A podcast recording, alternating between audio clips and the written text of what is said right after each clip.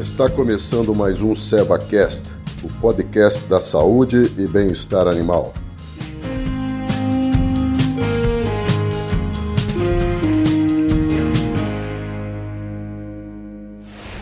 Olá, eu sou o Sem Pimenta, gerente da linha de pecuária de corte da Seva. Esse é o nosso segundo encontro sobre confinamento dos bovinos de corte. Hoje continuaremos a nossa conversa com o Marcos Malaco, médico veterinário, nosso gerente técnico. Vamos conversar sobre as principais enfermidades que acometem os animais no confinamento. Malaco, obrigado novamente por estar aqui compartilhando seus valiosos conhecimentos conosco. Ok, Hudson. Sejam todos muito bem-vindos e mais uma vez obrigado por estar com a gente aí nessa conversa. Então, começando aqui, Malaco, quais são os fatores que podem favorecer o surgimento de enfermidades nos confinamentos de bovinos? É, Ruth, é muita coisa, muita coisa mesmo. E os principais fatores que vão facilitar a ocorrência das enfermidades são aqueles relacionados com estresse, tá? Como, por exemplo, o próprio transporte, né? Dos animais até a fazenda, caminhando, né? Em marcha ou em caminhões né? isso estressa bastante os animais. A mudança do ambiente, né? porque o gado estava pasto e de repente a gente pega esse gado e coloca num curral, todo preso ali com 9, 12 metros de, é, por, por, cabeça, e lá no pasto ele tinha quase um hectare ou mais para ele à disposição. A mudança na dieta, né? É, geralmente esse gado que vem para o confinamento, ele estava em pastagem comendo capim e de repente ele vai agora comer uma dieta com pouco volumoso e muito concentrada. É, as práticas muito agressivas durante o manejo desse gado, isso também é, é, é, estressa bastante os animais. A, a, própria formação de lotes, né, que vai determinar o que? As disputas, né, por hierarquia, ou seja, quem que manda no pedaço agora? Né? Então isso estressa bastante os animais. É, a mistura é, muitas vezes de muitos agentes causadores, de muitas bactérias, muitos vírus, agentes causadores das doenças, né? E às vezes com diversas origens, porque a gente pode ter gado que vem do norte, do sul, do oeste, do leste. Então, é, isso acaba é, ocasionando uma mistura desses agentes provocadores de, de, de, doença. Às vezes o excesso de poeira, o excesso de lama, né? Naqueles currais de confinamento, o piso desses currais com muita, muitas irregularidades, com muita pedra, muito buraco. Isso pode determinar lesões lesões nos pés e nos gastos dos animais, o próprio estresse térmico, né? porque muitas vezes esses animais ficam expostos durante todo o dia à radiação solar direta e às vezes esse sol é muito quente em algumas regiões. Isso tudo leva a um estresse grande nos animais. E esse estresse, Hudson, ele acaba determinando o quê? Uma liberação de grandes quantidades de cortisol. E esse cortisol é um, é um, hormônio produzido no próprio organismo, tá? E ele acaba contribuindo naturalmente para baixar o nível de imunidade dos animais para as mais diversas doenças, né? E além disso, né, normalmente no processamento do gado, a gente faz é, algumas vacinações, a gente realiza a aplicação de algumas vacinas. E a gente não pode nunca, mas nunca mesmo esquecer que a vacina não dá uma proteção imediata. Né? Normalmente, após a aplicação de uma vacina, nós devemos ter um período aí de em torno aí de 3 a 4 semanas para que, que é, aqueles níveis de proteção máxima para que eles surjam, para eles aconteçam.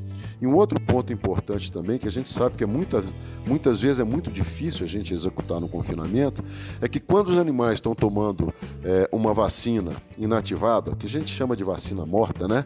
pela primeira vez, é, para que a gente tenha um nível ótimo de imunidade, de proteção, é necessário uma segunda aplicação da vacina, mais ou menos três a quatro semanas depois da primeira dose, para que nós tenhamos um, uma, uma quantidade muito grande de proteção e essa proteção se estenda ao longo do tempo, por o máximo de tempo possível. Também. Tá então, essas situações são necessárias para a gente minimizar o máximo possível a ocorrência de doenças, de enfermidades no confinamento.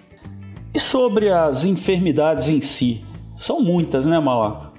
Vamos começar aqui com as doenças respiratórias do bovino, dos bovinos. O que, que você me diz da famosa pneumonia, como ela é conhecida no campo? Olha, Rodi, infelizmente, né, a gente tem muito problema de saúde nos bovinos, né, que são confinados. E eles podem, é, os problemas que eles podem apresentar, eles incluem desde doenças infecciosas até doenças parasitárias, algumas doenças metabólicas e até as contusões, né? E nesses nossos encontros, a gente vai tratar das principais doenças infecciosas, como você falou, e das doenças parasitárias. Né? Com relação às doenças infecciosas, é, aquelas do sistema respiratório, as pneumonias, elas são em geral as mais importantes, né? E essas infecções respiratórias, elas podem atingir, elas podem atingir até 35% dos animais confinados, o que a gente chama de morbidade, né? E a morbidade nada mais é do que a relação entre a quantidade de animal doente em relação ao número de animais que estão ali naquele lote, naquele curral de confinamento. E essas doenças infecciosas respiratórias, elas podem levar até 50% de mortalidade, elas podem ter uma letalidade de até 50%. E a letalidade é, é, a proporção entre o número de animais mortos em relação aos animais é, que adoeceram com aquela determinada doença. Né? E essas doenças respiratórias, elas são causadas principalmente por bactérias. Mas a gente pode ter doença respiratória também por vírus ou até bactérias e vírus ao mesmo tempo. E a gente também eh, tem alguns problemas respiratórios determinados por parasitas, que não vai ser o escopo desse, desse nosso, desse nossos, desses nossos encontros. E no Brasil, é, alguns trabalhos mostram que as doenças infecciosas pulmonares bacterianas são as principais, principalmente aquelas determinadas pelas pasteurelas. Né? E essas doenças determinadas por pasteurelas, elas são responsáveis por altos níveis de morbidade e mortalidade nos confinamentos. E é por isso que a gente deve adotar estratégias para prevenção dessas infecções é, respiratórias causadas pelas pasteurelas e a vacinação é uma delas. Uma outra estratégia que a gente pode utilizar é a metafilaxia. E a metafilaxia nada mais é do que o uso de um, de um, determinado antibiótico que tem ação sobre a bactéria que a gente quer atingir, né? É, que vai permitir a proteção dos animais em períodos de maior desafio, como a fase inicial do confinamento. Essa metafilaxia ela pode até ser usada junto com a vacinação, desde que a gente use uma vacina morta ou inativada.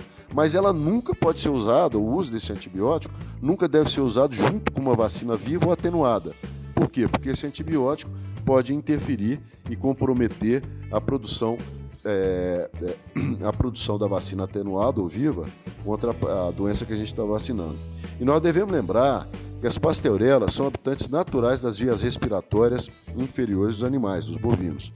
E quando que por qualquer motivo haja uma redução da imunidade natural, elas vão se manifestar. As pasteurelas vão se multiplicar, podem invadir os pulmões e podem causar uma infecção bastante grave. Bom, na metafilaxia, é, nós podemos indicar esse procedimento em algumas situações, onde o risco né, da ocorrência de surto de, da, da infecção respiratória é alto. Como, por exemplo, animais que passam por um longo período em transporte, dois ou mais dias em marcha ou em caminhões, né, com grande restrição de água e alimentação.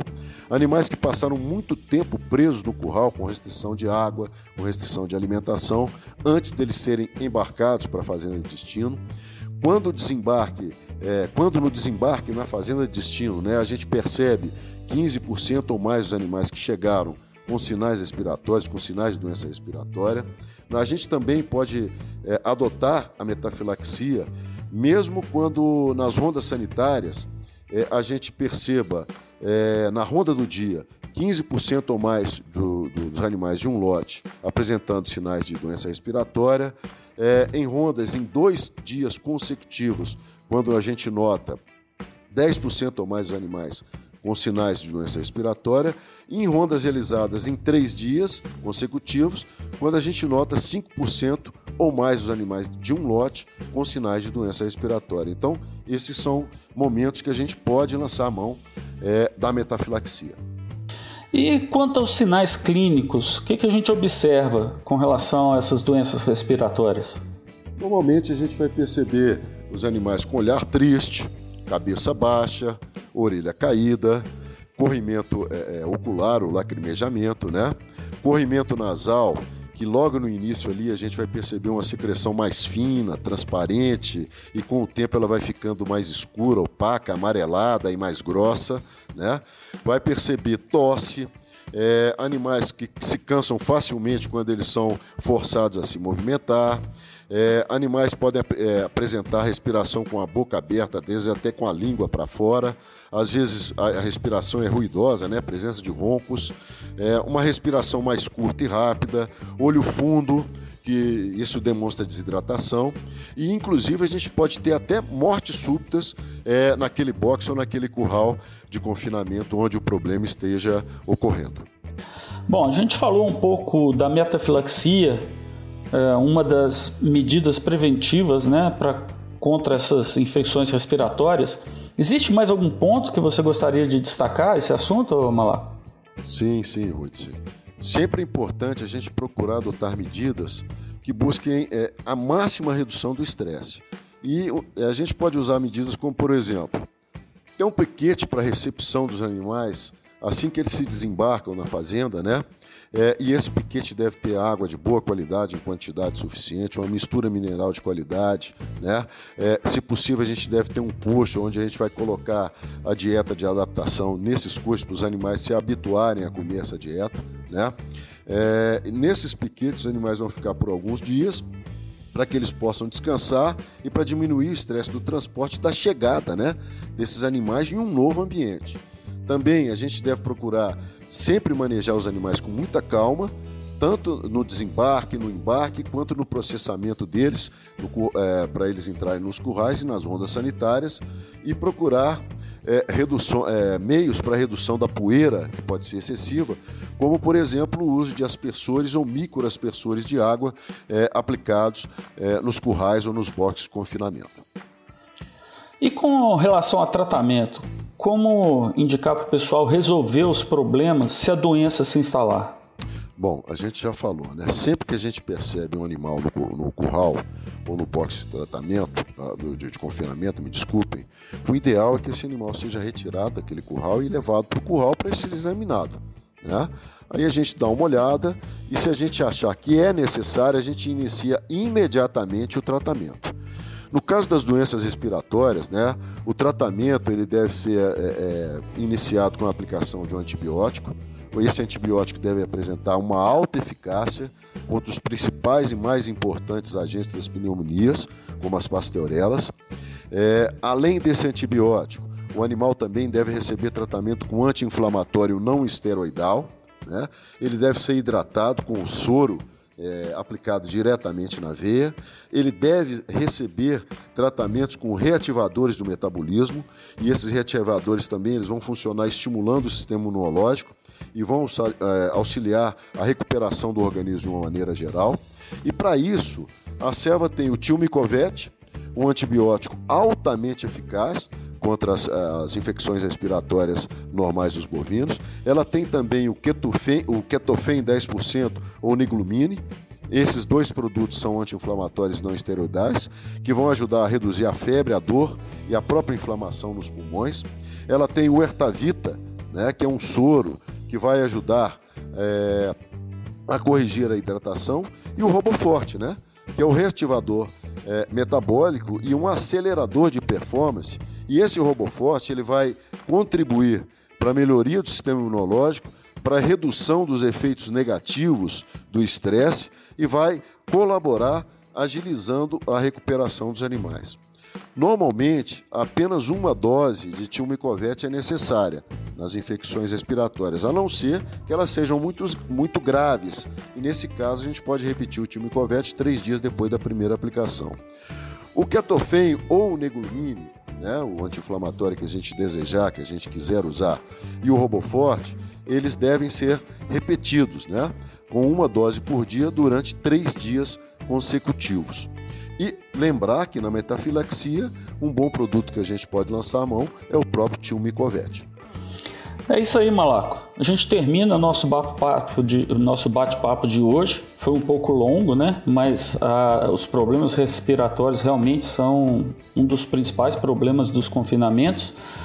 Eu termino aqui desejando um, mandando um abraço a todos. Malaco, muito obrigado. Vamos continuar no nosso próximo encontro discutindo outras importantes enfermidades que podem surgir no confinamento. É isso mesmo? Isso, Rony. Obrigado. Bom, a gente espera encontrar todo mundo aí no próximo encontro, né? É, onde a gente vai falar um pouco a respeito das clostridioses, que são muito importantes também nos confinamentos. Esperamos então todos por lá. Muito obrigado e um abraço.